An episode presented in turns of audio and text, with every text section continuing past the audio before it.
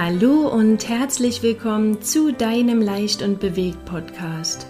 Der Podcast für ein ganzheitlich gesundes und erfülltes, glückliches Leben. Wir sind Marco und Julia Buller und freuen uns, dass du heute mit dabei bist.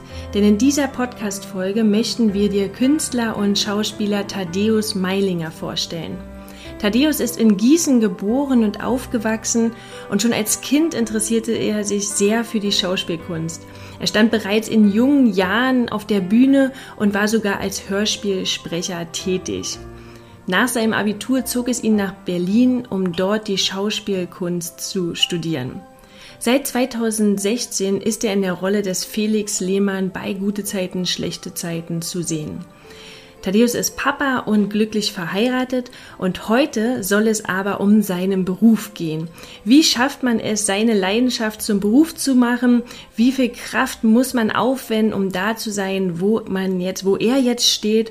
Fühlt sich sein Beruf nach Arbeit an? Was sind seine Wünsche für die Zukunft? Und, und, und. Also, viel Freude beim Zuhören. Hallo Thaddeus. Hallo Thaddeus. Schön, dass du da bist. Hallo, schönen guten Abend. Äh, wir würden dich erstmal dazu einladen, dich den Zuhörern mit deinen eigenen Worten mal vorzustellen. Ja, ähm, ich bin Schauspieler, derzeit in einer deutschen populären täglichen Serie. ähm, ich habe eine klassische Theaterschauspielausbildung gemacht an einer Hochschule in äh, Berlin und ähm, spiele aber schon äh, seit meiner Kindheit Theater. Ich bin Vater von zwei Jungs, Stiefvater von einem Jungen. Ähm, ich bin äh, äh, Stiefsohn, ich bin leiblicher Sohn und äh, das Kind äh, mancher Mentoren. Ich bin Ehemann ähm, in einer wunderbaren Beziehung, die das Zentrum meines Lebens bildet. Und ich hinterfrage die Dinge leidenschaftlich und nehme den anderen Blickpunkt ein. Ich bin positiv und es macht schwer. Super, ja. Ja, vielen Dank. Ja, also wir, wir, wollen zum Anfang mal so ein bisschen auf die Schauspielerei kommen und danach kommen wir noch zu den anderen Punkten, die du gerade schon angesprochen hast. Ähm, ja, Schauspielerei ist ja ein großer Traum von, von vielen Jugendlichen. Äh, wie kam es denn dazu, dass du ihn zur Realität umsetzen konntest? Ähm, also für mich hat als Jugendlicher überhaupt nicht die Frage bestanden, ähm, ob das geht oder nicht. Und, und es ging eigentlich immer nur um die Frage, äh, was ist der nächste Schritt? Und mir war völlig klar, dass ich das äh, umsetzen würde. Ich glaube sogar, ähm, dass, das, dass das eigentlich auch das Grundrezept ist. Ja, also wenn man daran stetig arbeitet, äh, äh auf eine Sache stetig, stetig hinarbeitet, dann kommt man da halt auch irgendwann an ja, früher oder später. Und in meinem Fall war es so, dass ich dann eben tatsächlich nach, der, ähm, nach dem Abitur ähm, Schauspiel studiert habe in Berlin und, äh, und dann war ich Schauspieler. äh, ich glaube aber, ja, bitte. Entschuldigung, ich wollte nur wissen, also war das schon von äh, in so ein Jugendraum von dir? Hast du zum Beispiel auch in so einer Theater AG in der Schule mitgemacht und?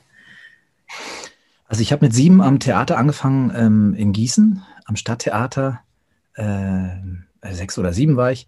Und, äh, und eigentlich habe ich als Statist angefangen.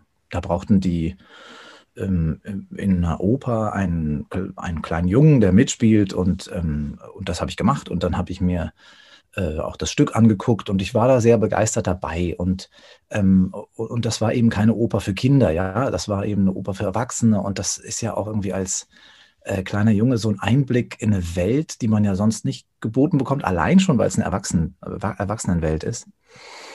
Und aber auch das Theater war damals ähm, voller Aberglaube und es gab bestimmte Regeln, die man einzuhalten hatte und so. Und ich hatte das ganz flugs raus, wann ich wo langlaufen darf, wen ich wann wie ansprechen darf und wann nicht, dass ich nicht pfeifen darf, dass ich bestimmte Worte im Theater nicht nutzen darf und so. Das hat mich alles, es hat mich alles fasziniert und dann ist mir das leicht gefallen. Ich glaube, das hat dann sicherlich auch dazu beigetragen, dass die mich gefragt haben, ob ich dann wieder äh, im nächsten Stück spielen will. Dann äh, habe ich größere äh, Rollen gespielt. Ähm, dann gab es ein Stück, das heißt Sechs Personen suchen ein Autor, was sicherlich auch prägend war. Und da war ich einer dieser sechs äh, Personen. Das sind also, äh, das ist ein Stück von Luigi Pirandello und, ähm, und da tauchen also äh, sechs Personen aus einem nicht vollendeten Buch, weil der Autor gestorben ist, die tauchen also im Theater auf und suchen einen Autoren, der sie fertig schreibt. Und da gibt es eben auch einen Jungen, der nicht spricht. Ich hatte also dann äh, die, die, keine Sprechrolle. Äh, der damalige ähm, Bürgermeister äh, von Gießen, der, äh, der beschrieb das so, dass er ähm, bei der Premierenfeier auf meine Mutter zuging und sagte, ach, ihr Sohn ist das arme Schwein, was da zweieinhalb Stunden rumläuft, auf der Bühne sein muss. Ich empfand das ganz anders. Ich fand das natürlich ein totales Privileg, da spielen zu können, habe daraus eine, eine, Menge mitgenommen. Und dann gab es ähm, in, in, Gießen äh, ein amerikanisches Theater, weil, das, äh, weil die, die Stadt eben noch eine amerikanische Militärbasis hatte. Äh, und dort hatte ich die Möglichkeit, ganz andere, Roll ganz andere Rollen zu spielen. Ähm, äh, auch große Rollen, äh, zuletzt dann äh, Romeo in, äh, in der Originalfassung, ähm, äh, also Shakespeare auf Englisch zu spielen mit 18, das war schon, also ich glaube, da habe ich einfach eine Menge gelernt. Und naja, so, so war das für mich eigentlich stetig, ein stetiger Begleiter ähm, in meinem Leben, dass ich Theater gespielt habe und es war irgendwie klar, dass es in die Richtung gehen müsste. Ja. Mhm. Also äh, kommt es aus, aus deiner Familie her heraus? Also deine, äh, ist deine Familie auch so künstlerisch angehaucht, dass es daher gekommen ist?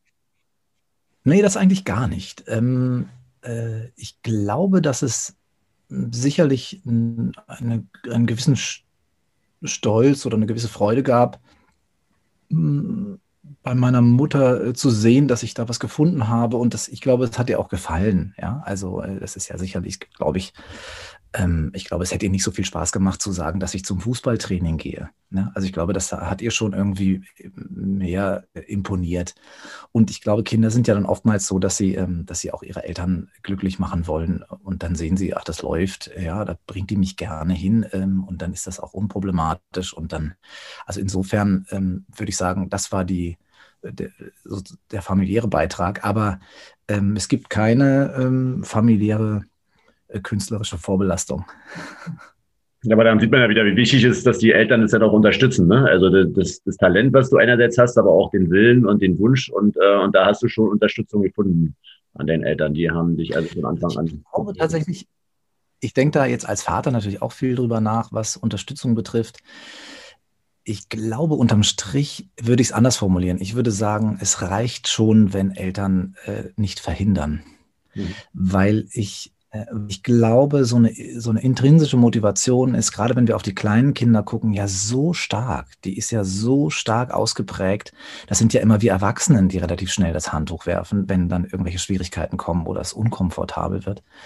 Ähm, bei, bei, Kindern ist das ja überhaupt nicht der Fall. Und ich glaube, dass es dann eben wirklich wichtig ist zu gucken, ähm, was ist eine Neigung von einem Kind, woran hat es Spaß und, äh, und, und wie kann ich um jeden Preis äh, versuchen, das nicht zu verhindern. Mhm. Ich glaube, das reicht von. Okay. Die Unterstützung kriegt man ja dann automatisch, ähm, ich, also ihr spielt Basketball, ne? Also wenn ihr auf der Straße ein Kind seht, was sehr talentiert ist und, äh, und brennt, äh, dann werdet ihr, dann werdet ihr auch sagen, äh, da ist jemand durstig und ich habe was zu trinken, dem gebe ich was zu trinken. Ähm, und wenn der mich fragt, dann kannst du mir ein paar Moves beibringen, dann werdet ihr sagen, äh, ja, na klar, für den räume ich mir zwei Stunden frei. Mhm. Das ist ja, das, also da, die Unterstützung kommt. Es ist fast besser, wenn Eltern, wenn Eltern dies vielleicht gar nicht drauf haben, gar, also nicht versuchen, ihre Kinder zu unterstützen. Also wir alle kennen das. Ich glaube, in unserer Generation ist das eben noch gang und gäbe gewesen, dass man zusammen Hausaufgaben paukt. Mhm. Äh, das waren in den meisten Fällen ja äh, pädagogisch untalentierte ähm, Nachhilfelehrer, unsere Eltern. Ne? Also da würde ich schon eher dazu raten, das sein zu lassen. Hm, dass man sich Und das dann nicht zu verhindern, wenn, mhm. ja, nicht verschlimmbessern. Und das nicht zu verhindern, wenn die Kinder dann aber auf Ideen kommen, wie äh, ich könnte doch zu Freund XY gehen und der könnte mir das beibringen. Mhm. Und dann zu sagen, ja gut, da stelle ich mich nicht, dem stelle ich mich nicht in den Weg. Mhm. Okay. Ja. Und, und, wie bist du denn vom Theater ähm, zum, zum Fernsehen gekommen und dann zu GZSZ, also ganz normal über Casting oder wie kam der Shift zum, zum Fernsehen? Ähm, ja, das, das ist ja dann, äh, das ist ja dann ganz, eine ganz komplizierte Sache. Ähm, oh. Es wird ja dann irgendwann toll. Ja, also wenn du dann, wenn du dann, wenn du anfängst, Schauspieler zu werden, dann, dann hast du erstmal, und zumal auf der Schauspielschule, ähm, dann hast du erstmal nur die Vision, Schauspieler zu sein. Dann gibt es die Bretter, die die Welt bedeuten und dann setzt du dich mit diesem Stück und mit der Figur auseinander und, ähm, und das hat alles schon, das hat alles schon so eine enorme Bedeutung. Wenn du dann aber anfängst, von dem Beruf zu leben, dann, ähm, dann kommen ganz viele Aspekte dazu. Dann geht es darum, wo will ich denn spielen, wo will ich nicht spielen, ähm, welche Möglichkeiten gibt es denn noch, äh, wie, wie komme ich an äh, Hörspielproduktionen ran, wie komme ich überhaupt an Produktionen ran, wie werde ich sichtbar, werde ich überhaupt sichtbar, wie viele Kollegen gibt es denn eigentlich auf dem Markt? Und es gibt einfach ähm, auf dem Markt äh, unglaublich viele Kollegen. Und, äh, und dann fängt man an, so eine, so eine eigene Karriere zu, äh, zu formen, freiwillig oder unfreiwillig. Ne? Ähm, die einen werden gleich weggekauft von den großen, äh, von den großen Staatsbühnen und dann sind die da aber auch erstmal ein paar Jahre und merken dann vielleicht nach ein paar Jahren, dass ihnen was fehlt. Ähm, was sie dann ausprobieren. Und in meinem Fall war es eben so, dass ich äh, erstmal von Theater genug hatte. Also ich bin aus der Schauspielschule gegangen und habe gesagt, so und jetzt, äh, jetzt ist Schluss. Und, ähm, und dann habe ich, ähm, dann habe ich erstmal erstmal drei Monate nach Indien gefahren und habe mir das Leben so angeguckt. Und für mich war das dann eigentlich ganz klar, dass ich jetzt dann bald den ersten Kinofilm drehe. Und ähm, dann habe ich meinen Durchbruch und dann äh, spiele ich als Gast an dem Haus und ähm, äh, oder fliege ich mal nach Zürich, spiele dort und dann, dann spiele ich mal hier irgendwann in Berlin und vielleicht bin ich irgendwo fest, werde dann aber ausgeliehen und zwischendurch halt immer die, äh, die Kinodrehs. Das war für mich eigentlich äh, ganz, ganz, das war logisch, dass das passieren würde. Und das ist dann nicht passiert. Äh, stattdessen habe ich mich dann ähm, viel mit dem Leben auch beschäftigt, äh, also mh, auch mit einem Teil äh, des Lebens, den ich, den ich bis dahin äh, um den ich mich bis dahin noch nicht gekümmert hatte. Ja, also ich habe mich erstmal um die eigene innere Bühne gekümmert. Und, äh, und das war für, mich, war für mich total wichtig. Und dann stehst du so ein paar Jahre nach der Schauspielschule da und ähm, musst dann natürlich überlegen, gehe ich jetzt äh, zu einem Theatervorsprechen oder ähm, äh, zu einem Casting, worauf bereite ich mich vor, wofür ähm, mache ich mich auf, wen muss ich kontaktieren? Und äh, ähm, nachgewiesen, dass ich keine Lust auf Theater hatte und dann ähm, wahrscheinlich auch ein bisschen äh, zu viel ähm, Respekt vorm Theater. Ähm, äh, das kann ich aber auch erst aus der heutigen Sicht so sagen. Naja, und dann bin ich eben äh, mehr so beim Film hängen geblieben. Okay. Und dann beim Fernsehen gelandet. Und äh, konkret äh, in die tägliche Serie bin ich eingestiegen, als ich 2015 ein Jahr hatte, in dem ich äh, äh, wirklich tolle Projekte auf dem Zettel hatte und ähm, äh, also richtig tolle Projekte und fünfmal in Folge Zweiter wurde. Hm. Ja, also dann auch solche, solche äh, Ansagen, dass die Produktion persönlich anruft und sagt, ja, wir freuen uns total. Und äh, hast du denn irgendwie dann äh, einen Reisepass, weil wir müssen das russische, also muss nach Russland und das mit dem Visum und es muss irgendwie alles kl äh, klappen und so. Ähm, und dann äh, irgendwie drei Tage später die Info, dass sich dann ein Co-Produzent irgendwie doch nochmal für jemand anders entschieden hat. Also, also wirklich so. Ja, und das fünfmal. Ja. Wie, was sagst du? Nee, was richtig, was, was richtig wehtut, ne? wenn man erst eigentlich ah. damit, äh, was man Erwartungen hat, es funktioniert und dann kriegt man so eine. Backpfeife, so eine richtig schöne. Ja, und, und ich habe mir eigentlich äh, zu Beginn des Berufs ähm, schon zurechtgelegt, dass ich immer damit einverstanden bin, wenn ich, äh, wenn ich jetzt meinem Casting die Rolle nicht bekomme, weil ich immer gesagt habe, ich möchte ja auch erste Wahl sein. Ja.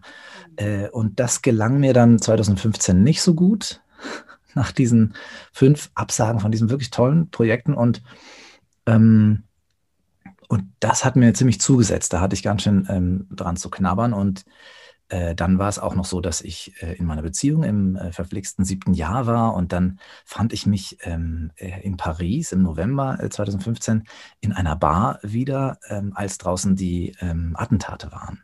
Mhm. Und so 200 Meter von uns weg in dieser Bar äh, wurden eben die Menschen erschossen auf der Straße. Und wir saßen da in dieser Bar fest fünf Stunden und haben uns mein Ladekabel geteilt, damit wir unsere Familien anrufen konnten und, ähm, und so ein bisschen in den Nachrichten verfolgen konnten, was um, um uns herum passierte.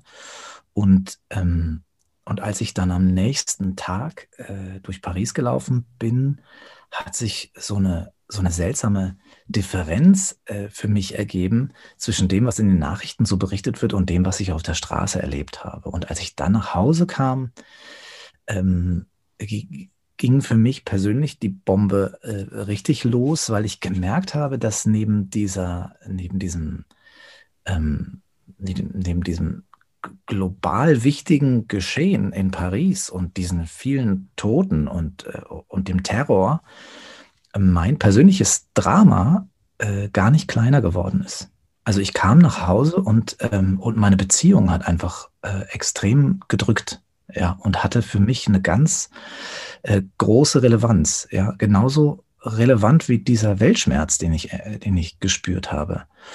Und ähm, und daraufhin habe ich dann eben auch äh, die Bombe äh, zu Hause platzen lassen und das war dann äh, dieser Winter ähm, 2015, 2016 eine große, große Krise. Und äh, in der Krise habe ich gesagt, so, also wenn ich jetzt äh, einen Job machen kann, ähm, äh, de, mit dem ich auf mehreren Ebenen wieder eine rote Linie in mein Leben bringen kann, dann äh, ist es eben äh, dieser Job, ähm, der mir da angeboten wurde. Und dann, äh, dann habe ich das auch gemacht. Also mit so, mit so einer Einstellung gewinnst du dann auch jedes Casting und, ähm, und so bin ich dann bei gute Zeiten, schlechte Zeiten gelandet. Und dann sind meine äh, zwei Kinder auf die Welt gekommen und, äh, und, äh, und dann habe ich jetzt äh, da den Vertrag verlängert und bin bis heute eben dort geblieben. Okay. Cool. Ähm, Warte mal, jetzt habe ich kurz den wie hat denn, wie hat denn dein Umfeld reagiert, ähm, ja, als du da angefangen hast und die Rolle bei GZSZ bekommen hast? Äh, haben die Freunde, hast du die Freunde sozusagen dann gewechselt ein Stück weit, weil sie gesagt haben, oh, was machst du denn jetzt? Weg vom Theater, das ist ja gar nicht dein Ding? Oder äh, ist das alles so beim Alten geblieben und hast Unterstützung erfahren?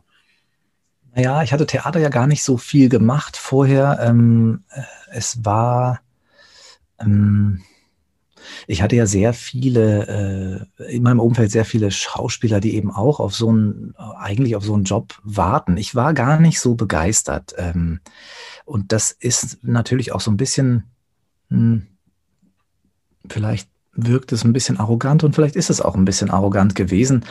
Ähm, es lag aber auch daran, dass ich eine falsche Vorstellung von dem, äh, von dem Engagement hatte. Ich dachte, da treffe ich äh, auf, auf eine Truppe, in der ich der einst ausgebildete Schauspieler sein würde. Und es werden auch, es wird auch viel äh, äh, so, es wird auch schlecht geredet in der Branche. Ne? Also wenn du in der Soap spielst, dann brauchst du am Theater gar nicht mehr und dann, dann, dann spielst du auch in keinem Kinofilm mehr und sowas. Das stimmte vielleicht auch eine Weile, aber da ändert sich eben. Ähm, da ändert sich viel. Also für die 90er Jahre hat das vielleicht mal gegolten und da ist die Branche dann auch manchmal wirklich engstirnig. Ähm, aber das, äh, das ist heute gar nicht mehr so. Und ich kam dort an und äh, ich war eben nicht der einzig ausgebildete, äh, also staatlich ausgebildete Schauspieler dort. Ähm, da haben, äh, also da sind sehr viele talentierte und ähm, gut ausgebildete SchauspielerInnen im Ensemble und das war äh, eine große Freude dann, äh, sich da in die Arbeit zu stürzen. Ähm, das ist ein bisschen zusammengefallen mit der Geburt meines Sohnes, äh, meines ähm, ersten leiblichen Sohnes, der mittlere, ja, der äh, Vierjährige jetzt und, ähm, und, und dadurch ist das ja ohnehin mit den Freundschaften so gewesen, dass die erstmal so äh, in den Hintergrund getreten sind. Ich habe dann eher Kontakt zu meinem Nachbarn, äh, dessen Kinder ähm, dann jetzt schon wieder ausgezogen sind. Und der sagte, ich rufe jetzt meine alten Freunde alle wieder an, weil, weil die Kinder weg sind. Und da war für mich irgendwie klar, dass, äh, dass, dass dieser Zyklus jetzt bei mir beginnt. Und ähm, deswegen kann ich gar nicht sagen, äh, dass, dass die Freunde sich so großartig geändert haben. Meine Familie hat auf einmal angefangen, ähm, GZST zu, zu schauen. Äh, es gab einige alte Schulfreunde, die sich gemeldet haben, weil sie mich im Fernsehen gesehen haben. Es war natürlich so ein bisschen wie mein ähm, persönliches Facebook-Erlebnis, ähm, das alle irgendwie hatten, als ähm, äh, Facebook 2007 auf den, äh, auf den Markt, Markt kam und alle haben sich so wiederentdeckt und, äh, und in meinem Fall war das dann halt so, dass ich dann äh, in, in der InStyle stand mit einem Interview und dann äh, bekam ich plötzlich ähm, äh, eine, eine WhatsApp-Nachricht mit dem Foto und, äh, und ah, ich habe dich da gesehen und wie lustig und, äh, und dann war man wieder im Gespräch. Also das ist, ist eigentlich ein ziemlich guter Effekt gewesen. Ja. Okay, schön. Ähm, jetzt fehlt mir die Frage wieder ein, die ich da vorstellen wollte. Ähm, macht es was mit dir, mit, mit deinem Selbstwertgefühl, mit wenn du immer, wo du gesagt hast, ähm, dass es da so ein schwieriges Jahr war für dich, wo du so viele Absagen hattest, wie hast du dich da geschafft, da immer wieder so rauszuholen? Ne? Also ich, ich meine, es ist ja Wahnsinn, wenn man dann, ja, also wie schaffst du da, dich da immer wieder zu pushen, dass es dann ja irgendwann ja klappen muss? Ne? Weil du auch sagst, der Markt ist schon auch groß, ne? es gibt viele Kollegen. Ähm, kannst du da was sagen? Ja, ähm, das ist eine gute Frage, weil ich ja jetzt äh, längere Zeit gar nicht mehr so sehr in der Situation war, dass das äh, so existenziell wird. Hm. Und äh, dadurch kann ich besser, besser zurückblicken. Ich würde sagen, ähm, ich hatte keine andere Wahl, mhm. ähm, weil ich ganz häufig an dem Moment äh, war, wo ich gesagt habe, boah, das ist, also ähm, entweder kommst du raus aus so einem aus so, einer, aus so einem Casting oder aus so einer Casting-Entscheidung und du sagst, äh, ich bin völlig falsch in dem Beruf. Oder du sagst, ähm, ich, ähm, ich, ich, ich weiß nicht, die sind alle völlig falsch in dem Beruf. Ja, das sagst ja wirklich, also ich habe es wirklich gut gemacht, aber was, was hat der Regisseur denn da für komische Ansagen gemacht? Und es war doch ganz anders besprochen vorher. Und die Figurenbeschreibung habe ich doch auch gelesen und hat ja eine andere Fassung des Drehbuchs oder was? Ähm, und manchmal, ähm, manchmal weiß man es einfach gar nicht. Und, und ich glaube, äh, ich glaube, der Beruf hat äh, auch, also der hat so viel Potenzial abzuwerten. Also auch alleine in der Kommunikation, in so einem Casting werden ganz oft äh, Dinge gesagt und, äh, und, auch, und auch Gesten oder Handlungen vorgenommen, die abwertend sind. Und ähm, äh, und sich das nicht reinzuziehen, ich glaube, das muss man einfach, das muss man schon ich, äh, insofern können, dass, dass man gar nicht anders kann, als weiterzumachen. Und es gab für mich tatsächlich äh, damals gar keine Alternative. Also ich hätte natürlich noch mal irgendwas studieren können, darüber, darüber habe ich natürlich auch nachgedacht. Dann habe ich wieder was gedreht. Mhm. Dann, ähm, dann hätte ich äh, doch irgendwas machen können. Dann kam wieder einer um die Ecke und hat gesagt, Mann, ey, wir nehmen jetzt dieses Theaterstück auf und ich freue mich so, mit dir zu spielen. Das ist, äh, das ist der Hammer und so. Und dann steckst du wieder in der Produktion drin und denkst dir so, ja genau, hier bin ich zu Hause. Also hm, ich, ich glaube, dass das ist tatsächlich dieses Durchhangeln und, äh, und du wirst dann eben auch von der Schauspielerei getragen. Und auch in dieser Krise, da gab es einen Moment, in dem ich gesagt habe, ähm, ich kann äh, äh, meinen Stiefsohn, ich kann meine Haustiere, ich kann meine Wohnung mit Blick aufs Grüne, äh, ich kann meine Frau, äh, alles verlieren, aber die Schauspielerei, die bleibt. Diesen Moment gab es und die hat mich tatsächlich äh, gerettet. Und und das ist auch ganz wichtig, äh, dass ich mich daran erinnere, denn, denn diese Treue, die, die halte ich der Schauspielerei dann auch, wenn es nicht so gut läuft. Hm. Okay, super. Also wenn, wenn ich dich jetzt hier schon mal als äh, Schauspieler hier vorm Mikrofon habe, möchte ich mal eine Frage stellen, äh, die mir schon immer unter den Nägeln brennt. Wie ist denn das bei den ganzen ähm, Kussszenen oder diesen ganzen erotischen Szenen, die da gespielt werden? Also GZSZ äh, kenne ich jetzt leider nicht ganz so, weil wir keinen Fernseher haben, sonst würde ich es bestimmt auch täglich gucken. Ähm, aber äh, sieht da oft täuschend echt aus. Aber wie, wie macht ihr das? Und, und vor allem, wie erzählt ihr es zu Hause euren Partnern, wenn ihr fragt, so, na, wie war so dein Tag? Und du so, oh, wir hatten so eine richtig schöne Bettszene, war echt cool. Also die kann küssen, sage ich dir, wow. Oder wie ist das? Also, oder merkt man da gar nichts jetzt? Also, ist das ein Profi-Chef, wenn da 100 Kameras auf einen zeigen? Also, ähm, im besten Fall ist das ein Profi-Geschäft, weil, ähm, also das sage ich auch äh, so deutlich, weil in den letzten Jahren, ich weiß nicht, ob ihr das mitbekommen habt, ähm, ja diese MeToo-Welle ähm, so mhm. um die Welt ging. Ähm, da gab es einen äh, sehr äh, bekannten äh, Produzenten in Hollywood. Weinstein heißt der und äh, der hat offenbar ähm, in der Vergangenheit äh, einigen Frauen, ähm, also der hat Rollenentscheidungen eben von äh, sexuellen Diensten abhängig gemacht oder ist eben zumindest ähm, sexuell übergriffig geworden. Und ähm, nachdem eine Frau das so kundgetan hat, haben sich andere Frauen gemeldet und haben äh, unter dem Hashtag MeToo eben ähm, mh, Übertritte öffentlich gemacht. Und das ist eine Welle, die, äh, die Deutschland auch erreicht hat. Und, ähm, und äh, da habe ich mich sehr viel mit auseinandergesetzt, weil ich eben natürlich dort in der Serie sehr viele Intimszenen, Intimszenen zu spielen habe. Und äh, das ist bei uns äh, jetzt eigentlich gar nicht so, dass wir da Sexszenen drehen oder dass wir wirklich äh, viel zeigen. Es endet eine Szene in einem Kuss oder, ähm, oder man liegt eben, also wir zeigen, wie ein Paar äh, auf der Couch liegt. Ähm, äh, wir nennen das dann auch mal, also die Szene geht sozusagen nach dem Liebesakt los, ja, und dann ähm, steht da im Drehbuch, äh, XY äh, liegen im Afterglow, ja, ähm, äh, als Fachterminus so. Und, äh, und trotzdem äh, ist es für mich wichtig gewesen, mich damit auseinanderzusetzen. Ähm, und deswegen sage ich das so deutlich, im besten Fall ist es tatsächlich ein hochprofessioneller Akt. Ähm, das ist aber schwer zu machen. Und, äh, und um es runterzubrechen, ist es so, wenn es ein, hm, sagen wir, wenn es, äh, wenn es Augen zu und durch ist, ja, hm, okay. dann besteht natürlich immer die Gefahr und aber auch ganz viel Potenzial, dass man irgendwie sich persönlich berührt fühlt. Hm. Ja, ohne dass das vielleicht gemeint ist. Aber wenn wir jetzt, ähm, äh, wenn wir jetzt einen Kuss beispielsweise durchsprechen und sagen, in der Szene geht es äh, darum und ähm, äh, in der Folge geht es darum und in, dieser, in diesem Geschichtsstrang äh, sind die beiden jetzt an dem und dem Punkt. Ja, beispielsweise erster Kuss. Klassische Situation, ähm, beide sehr aufgeregt, wird das jetzt passieren? Will der das wirklich? Will die das wirklich?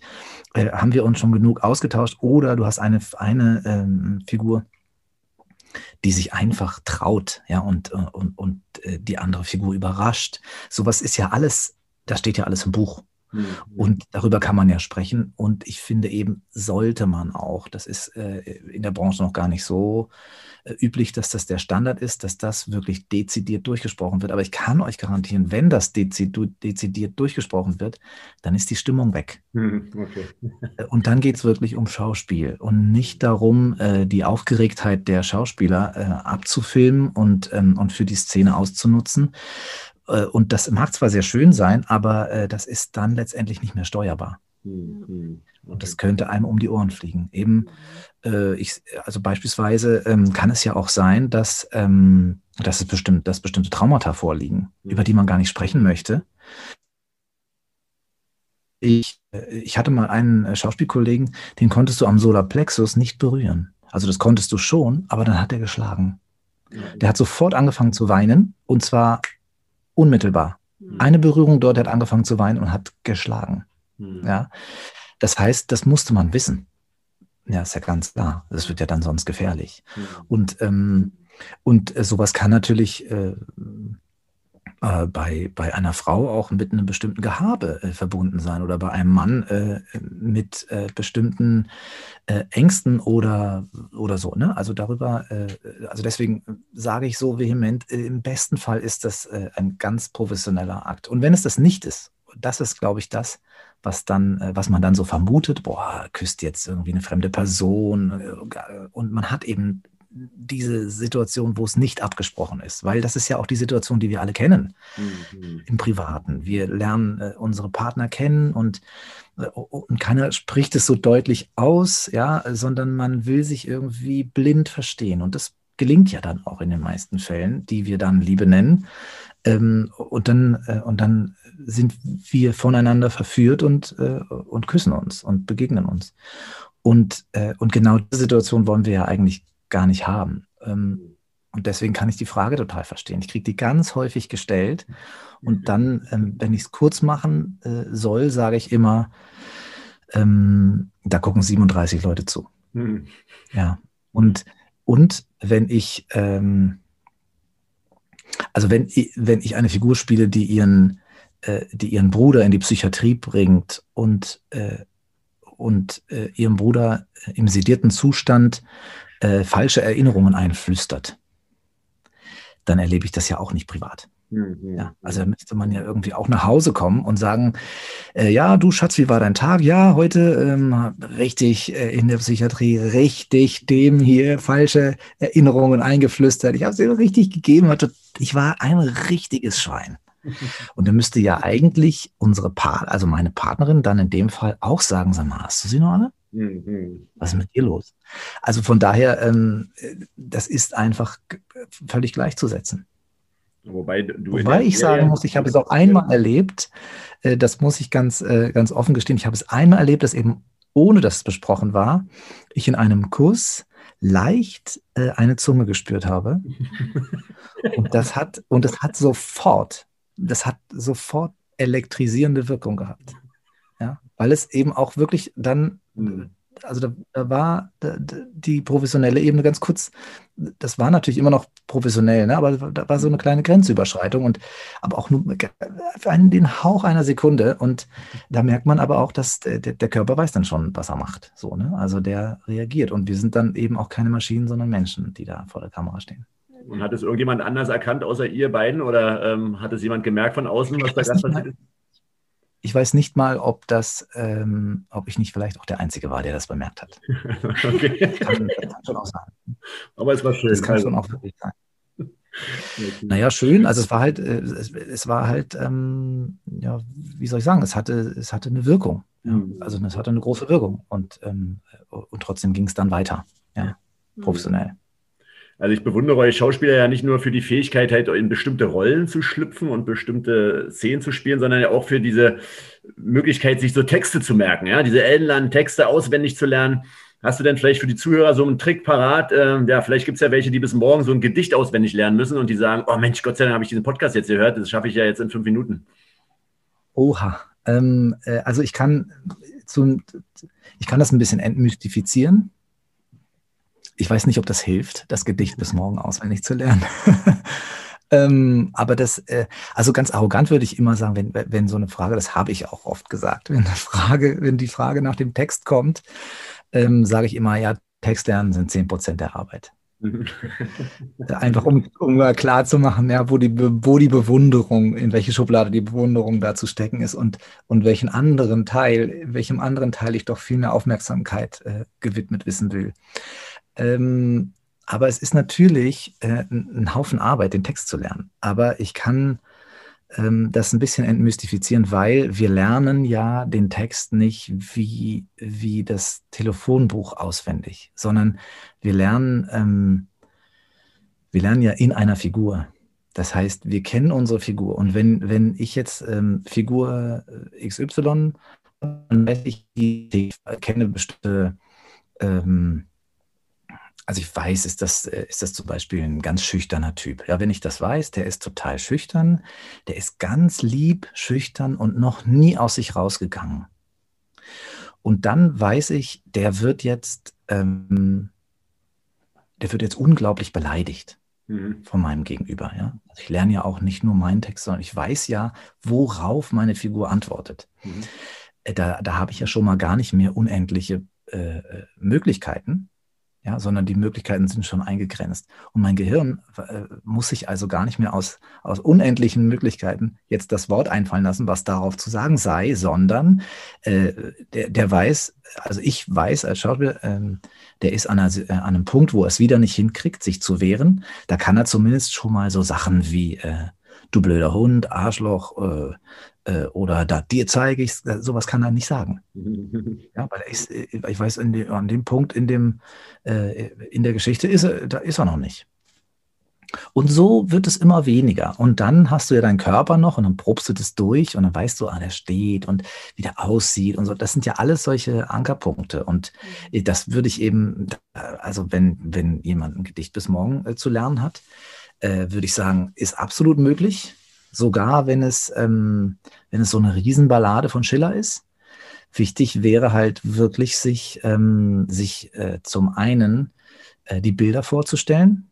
Also was wird da beschrieben? Mhm. Dann würde ich ähm, gucken, was ist, ähm, was ist meine Haltung dazu? Warum erzähle ich das überhaupt? Also ganz wichtige Frage, warum will ich dieses Gedicht überhaupt vortragen? Wer bin ich und wer hört mir zu? Mhm. Und warum will ich denen, die dazuhören, äh, genau dieses Gedicht sagen. Ja, das kann sich auch das kann sich auch verwandeln im Laufe des Gedichts. Hauptsache, man hat was zu sagen. Weil das ist das, wenn wir ein Anliegen haben, das ist das, was, was uns dann den Text äh, erinnern lässt. Ja, also Das ist der Anker, den wir brauchen. Es gibt natürlich viele Memorierungsmethoden äh, und Tipps und so, aber letztendlich läuft es darauf hinaus, dass wir wissen, was wir sagen. Okay. Und, ähm, und das ist was anderes, als sich eine Einkaufsliste zu merken äh, oder eben eine Telefonnummer oder so. Mhm. Und, und dann ist es aber auch relativ leicht. Und wie frei bist du bei dir da im Text jetzt, zum Beispiel bei GZSZ? Also kannst du da ein bisschen variieren und individuell mal so entscheiden oder wird sobald, sobald du einen falschen Satz sagst, stopp nochmal, was soll der Scheiß, Thaddeus? also, ähm, also ich kriege das mit dem Textlernen nicht so gut hin. Und äh, deswegen ähm, äh, bin ich da ziemlich frei. Ähm, und ich habe mir das, glaube ich, auch erarbeitet, weil ich, äh, ich, ich, ich kenne meine Figur und ich weiß zum Beispiel, äh, darum, dass meine Figur an äh, Elite-Universitäten studiert hat und, mh, mm, und dann korrigiere ich häufig mal, wenn da ein Dativ steht, äh, in den Genitiv. Ja, weil ich denke, der Dativ ist dem Genitiv sein Tod. Und, äh, und warum muss der in einer Situation, in der er ohnehin demonstrieren will, dass er souverän ist, ähm, warum, warum muss er da den Dativ äh, verwenden? Ja, da kann er doch demonstrativ den aussterbenden Genitiv verwenden und äh, so. Und das mache ich, da haben die kein Problem mit. Ähm, und das ist schon so, dass am Sex, äh, dass am Freudscher Versprecher. Ähm, das, ist, das ist schon so, dass am Set dann mal jemand kommt und den Text äh, korrigiert. Ne? Also dann auch wirklich sagt, äh, Thaddeus, nächster Take, sag mal das, weil ähm, das ist irgendwie dann so. Und dann können wir darüber diskutieren oder ich setze das einfach um. Hm. Äh, so. Okay. Und es ist tatsächlich so, ähm, dass ich den Text lerne und wenn die Szene abgedreht ist, ist der dann auch wieder raus. Hm. Also wie bei den Klausuren früher in der Schule, äh, und so wie es ja meistens ist. Mehr noch als Mehr noch als bei den Klausuren früher an der Schule. Ja. Okay. Mhm. ähm, also du hast ja in den letzten Jahren ja nicht nur hart an deiner Schauspielerkarriere gearbeitet, sondern da ist ja auch sonst relativ viel passiert. Du hast ja gesagt, du, du hast geheiratet, du bist mehrfacher Familienvater geworden. Und äh, das wissen wir ja, weil wir ja regelmäßig Kontakt haben. Du hinterfragst halt auch viele gesellschaftliche Strukturen und auch ganz oft so dein eigenes Leben. Ähm, was würdest du dir denn gerne so für, für dein Leben noch wünschen? Was soll da noch passieren? Und was würdest du dir für die Gesellschaft wünschen, wenn du dir sowas wünschen dürftest? Und ja, wovon träumt denn der kleine Thaddeus in der Nacht? Ja, wenn er nicht schlafen kann. Also ich will mir wünschen, dass ich mich an meine Träume erinnern kann. Das ist tatsächlich verloren gegangen in den letzten Jahren. Ähm, äh, äh, und ähm, tagsüber träume ich davon, äh, also wenn es jetzt um, um mich und um die Gesellschaft geht, dann ähm, träume ich wirklich davon, einen Mehrwert zu hinterlassen, wenn ich denn dann irgendwann mal abtrete. Vielleicht auch schon vorher, weil dann kann man noch drüber sprechen mit den Enkeln und den Kindern im Schaukelstuhl. Das wünsche ich mir, im Schaukelstuhl zu sitzen und zu sagen, da habe ich, ähm, da habe ich echt ein dickes Brett gebohrt und ähm, das ist auch ganz schön geworden. Und da können jetzt andere irgendwie von profitieren. Mhm. Ja, da habe ich große, da habe ich große Lust darauf und das, danach suche ich auch immer. So. Deswegen mache ich es mir auch, glaube ich, äh, oftmals so schwer, wie ich eingangs gesagt habe. Ich finde, das gehört irgendwie für mich zum Leben dazu, den nicht unbedingt immer den leichteren Weg zu wählen, sondern zu gucken, ob da, ob da nicht doch noch, äh, da noch was geht. Mhm. Also würdest du denn sagen, dass du deinen Traum gerade lebst äh, in der jetzigen Situation, äh, in der du gerade bist? Ja, ähm, ich würde sagen, dass ich meinen Traum lebe und äh, es gibt sicherlich viele Tage, an denen ich sage, dass ich den nicht lebe.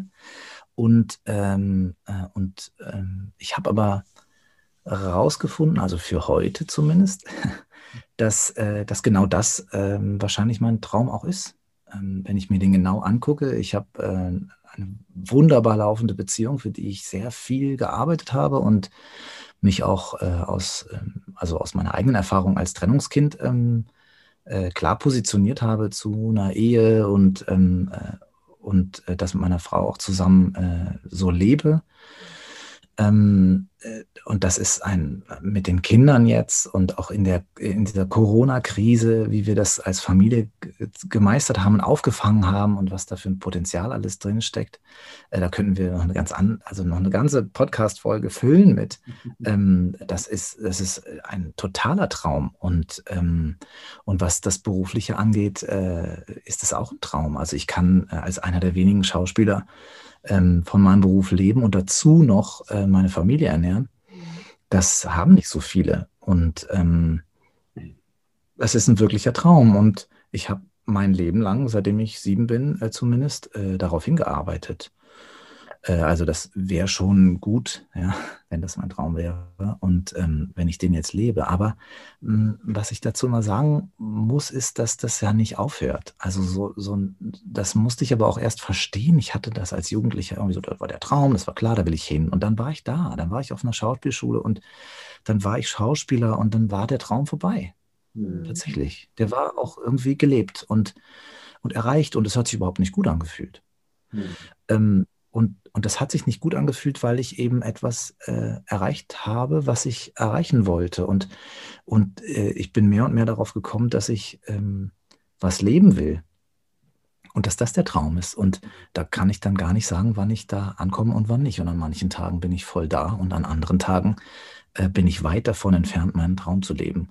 Und, ähm, und das ist für mich eigentlich auch, ähm, auch zu der Ein eingangs gefragten äh, Frage, zu der eingangs gestellten Frage von euch, wie das für die jungen Leute ist, die äh, gerne Schauspieler oder Schauspielerin werden wollen, äh, glaube ich, das, was ich so mitgeben kann. Also äh, wählt euren Traum da weise und fragt euch, was ihr da leben wollt. Warum wollt ihr äh, diesen Beruf ergreifen? Wo wollt ihr hin und was treibt euch da an? Total. Ah, das hast du sehr schön gesagt, weil natürlich ist es, äh, stellt man sich immer wieder die Frage, ja, ist es richtig, ja, nein, ne? Und dass es auch Tage gibt, wo es halt nicht so gut läuft, ist ja auch total klar, ne? Also es ist ja auch eine Art dann auch wieder Motivation, ne? Dass man, dass man dann wieder weiterarbeitet. Also das ist, glaube ich, ganz normal. Mhm. Ähm, was ich, was wir noch, wir wissen ja, dass du auch singen kannst und auch ganz toll Gitarre spielen kannst, zumindest äh, bei uns auf unserer Gitarre hier zu Hause. Ähm, möchtest du auch in dieser Richtung dich weiter so entwickeln oder könnte das da auch ähm, interessant sein, da ja weiter beruflich mal zu gucken oder willst du dich doch eher auf die Schauspielerei konzentrieren? Ja, das ist überhaupt nicht, äh, das, da habe ich überhaupt noch gar nicht irgendwie äh, öffentlich drüber gesprochen, aber ich habe die Corona-Zeit tatsächlich äh, dafür genutzt, ähm, mehr Musik zu machen. Ich hatte 2020 im Januar noch, bevor das mit der, mit, mit dem, äh, also bevor das alte Normal abgeschafft wurde und das New Normal äh, sich angekündigt hat, äh, da hatte ich ein Konzert äh, in Hamburg. Also das heißt, ich war äh, Gast bei einem Konzert, als Special Guest bei dem Konzert von einer ähm, Kollegin, Janine Michelle Wacker, die dort ihren Soloabend gab. Und ähm, und da habe ich zwei Lieder alleine gesungen und eben auch zwei Duets mit ihr. Okay, also das war tatsächlich mit so viel Lampenfieber verbunden, dass ich gesagt habe, gut, dass meine äh, Managerin im, äh, im Publikum sitzt, weil dann kann ich ihr gleich, wenn das hier vorbei ist, sagen, äh, das war ja schön, gut, das habe ich jetzt hier noch mitgemacht, aber das ist offensichtlich nichts für mich. Und damit meine ich alles. Also auch die Schauspielerei und überhaupt Bühne. Und äh, ich, ich setze mich irgendwo ins Büro. Ja. Soweit war es. Und ich, ähm, äh, und ich habe tatsächlich in der Garderobe gestanden. Das muss man sich vorstellen. Und es ist ein, es ist ein Moment, den man sich äh, vergegenwärtigen muss. Also es war eine, also ein Raum in diesem, äh, Bechsteinzentrum in, äh, in Hamburg. Und, und da, wenn man aus diesem Raum raus wollte, um auf die Toilette zu gehen, musste man so leicht so an dem Publikum vorbeigehen, was so in 10, 15 Metern Entfernung da schon anfing. Mhm. Und jetzt dachte ich, wenn ich da auf Toilette gehe ähm, und, äh, und dann, dann ist die Toilette da gleich um die, vielleicht hören die das. Und dann habe ich also mich dazu entschieden, das sein zu lassen und nicht auszuprobieren, weil wenn ich da jetzt hintapper und, äh, und, und dann denke, nee, und dann tapper ich wieder zurück, dann denken die darüber nach, war der denn jetzt überhaupt auf Toilette? Also so, äh, ich war also in dieser Garderobe gefangen und, äh, und wartete auf meinen Auftritt und ähm, Janine sang schon, ja, und und ich muss, das Kuriose ist, ich hatte, ich musste gar nicht so dringend auf Toilette, also dass die Blase irgendwie voll gewesen wäre oder so. Ähm, aber ich musste unbedingt pinkeln. Ich glaube, das ist wirklich diese, diese Angstsituation gewesen. Ja. Und was habe ich gemacht? Ich habe mir tatsächlich, ähm, die hatten da Wasserflaschen stehen in so, ähm, in so Plastik PET-Flaschen. Ich habe also eine Plastik-PET-Flasche, äh, die angebrochen war, in eine andere angebrochene Plastik-PET-Flasche gefüllt, ja, damit die le eine leer war und habe in diese Plastik-PET-Flasche äh, gepinkelt und habe tatsächlich ähm, äh, daneben gepinkelt zum Teil. Ja, also das hat daneben, hat daneben getropft, so, ja. Und, und es war also auch dunkel in dieser Garderobe. Und das war ein Moment, wo ich sagte, wo ich mir klar machte, dass ich gerade in einer dunklen Garderobe stehe, in eine PET-Flasche versuche zu pinkeln und dabei scheitere, daran scheitere. Und da war klar, ich bin wirklich richtig tief gesunken und definitiv am falschen Ort für mein Leben. Und, äh, und dann hab, also dann ging es dann irgendwann los, dann musste ich auf die Bühne und das habe ich dann auch gemacht und dann habe ich gesungen und schon beim ersten Ton habe ich gemerkt, das will ich machen. Mhm. Und dann war äh, die Show zu Ende und äh, der Abend zu Ende und wir haben noch Autogramme gegeben und als dann endlich äh, Zeit war, mit meiner Managerin zu sprechen, habe ich gesagt, jetzt will ich mehr davon. Mhm. Und, ähm, und das hat für mich, äh, das hat für mich einen großen Unterschied gemacht. Und dann kam jetzt der Lockdown und dann waren wir beschäftigt damit, wie man jetzt irgendwie das alles unter einen Hut bringt. Ich habe ja die ganze Zeit durchgearbeitet. Ich habe das nicht erlebt, da zwei Monate Zeit zu haben, ähm, den Garten äh, frisch zu machen, wie das ja viele andere erlebt haben. Ich habe ähm, also äh, durchgearbeitet und wir hatten die Kinder trotzdem zu Hause und äh, wir hatten ein, ein, Kind, was ein halbes Jahr alt war und äh, einen, einen Dreijährigen zu Hause. Also das war für meine Frau äh, auch nicht ohne. Und, ähm, und, und ich immer hin und her und dann, äh, also dann nach Potsdam gefahren. Das ist, äh, also ich habe einen ziemlich langen Fahrtweg und so. Also das alles unter einen Hut zu bringen, da ist die Musik dann zu kurz gekommen, aber ich habe das wieder aufgenommen. Und ähm, es wird dieses Jahr, wenn alles gut läuft, wird es dieses Jahr tatsächlich noch von mir ähm, auch was äh, zu hören geben. Hm, schön, schön. Wow. Ja, cool. Vielen Dank, vielen Dank dafür, für diese kleine. für die kleine Puller-Geschichte. Ja, die kleine Puller-Geschichte, das ist schon eine, also ich muss da, da muss ich jetzt auch einfach zu stehen. Ich finde, die muss, die muss zum Besten gegeben werden. Ja, okay. ja cool. Ähm, ja, würde ich sagen, dass wir langsam zum Ende kommen. Wir haben ja schon fast die Stunde wieder erreicht. Ähm, ähm, wie was kannst du denn den, den Zuhörern? Also ich, ich merke, ich spüre es ja oder wir spüren es, dass du wirklich deinen dein Traum lebst und wir wissen es ja auch. Und ähm, kannst du denn den Zuhörern vielleicht noch mal so ein, zwei Tipps dazu geben, wie schafft man es denn wirklich seinen auch beruflichen Lebenstraum zu verwirklichen? Also das ist ja vorhin schon mal so ein bisschen angedeutet. Vielleicht kannst du es zum, zum Schluss noch mal so noch mal so zusammenfassen, dass wir mit so einem richtig guten Gefühl und nicht mit dieser Puller-Geschichte also äh, zu Ende kommen. Ähm, also man hört es ja, also ich glaube, Leute, die, die, die wahrscheinlich auch euren Podcast hören, ähm, sind wahrscheinlich auch auf der Suche nach äh, guten Hinweisen. Mhm. Und ähm, was ich so beobachte, ist, dass man immer wieder so Tipps hört, äh, dass man irgendwie sagt, ähm, lass dir deinen Traum nicht ausreden, äh, setz dir Ziele, glaub an dich, ähm, äh, der eine bietet Motivation an, äh, der, der nächste äh, versucht nochmal zu vermitteln, wieso es so sinnvoll ist, Ziele sich zu setzen. Ähm, andere versuchen oder bieten an, dass man nochmal genau guckt, was das eine Element ist, in dem man sich zu Hause fühlt, dass man das nochmal untersucht. Ich glaube, diese, diese ganze Vorarbeit, die ist einfach zu machen. Also, und wenn jemand an einem Punkt steht und sagt, ich will unbedingt weiß aber nicht was, dann weiß er ja schon, was, weiß er wirklich, was zu tun ist. Und ich glaube, ähm, ähm, ich glaube, was, was eine wichtige Information sein könnte, ist, äh, dass, dass, dass es gar nicht anders geht. Also man schaut sich immer die Menschen an, an denen man sich ein Beispiel nehmen will und, äh, und, und denkt, äh, irgendwie muss es doch gehen. Und ich glaube, es geht ganz genau so, dass man sich klar macht, dass die auch nur Menschen sind, dass sicherlich hier und da auch äh, äh Glück eine Rolle spielt, aber Chancen müssen auch ergriffen, äh, ergriffen werden und, ähm, äh, und bestimmte Menschen haben eben äh, früh eine Chance bekommen und die auch früh ergriffen und dann ein Leben lang davon profitiert. Na klar gibt es das. Aber äh, das sind ja dann nicht wir, wenn wir an einem Punkt stehen und sagen, so, und jetzt möchte ich was anderes und das wünsche ich mir so sehr.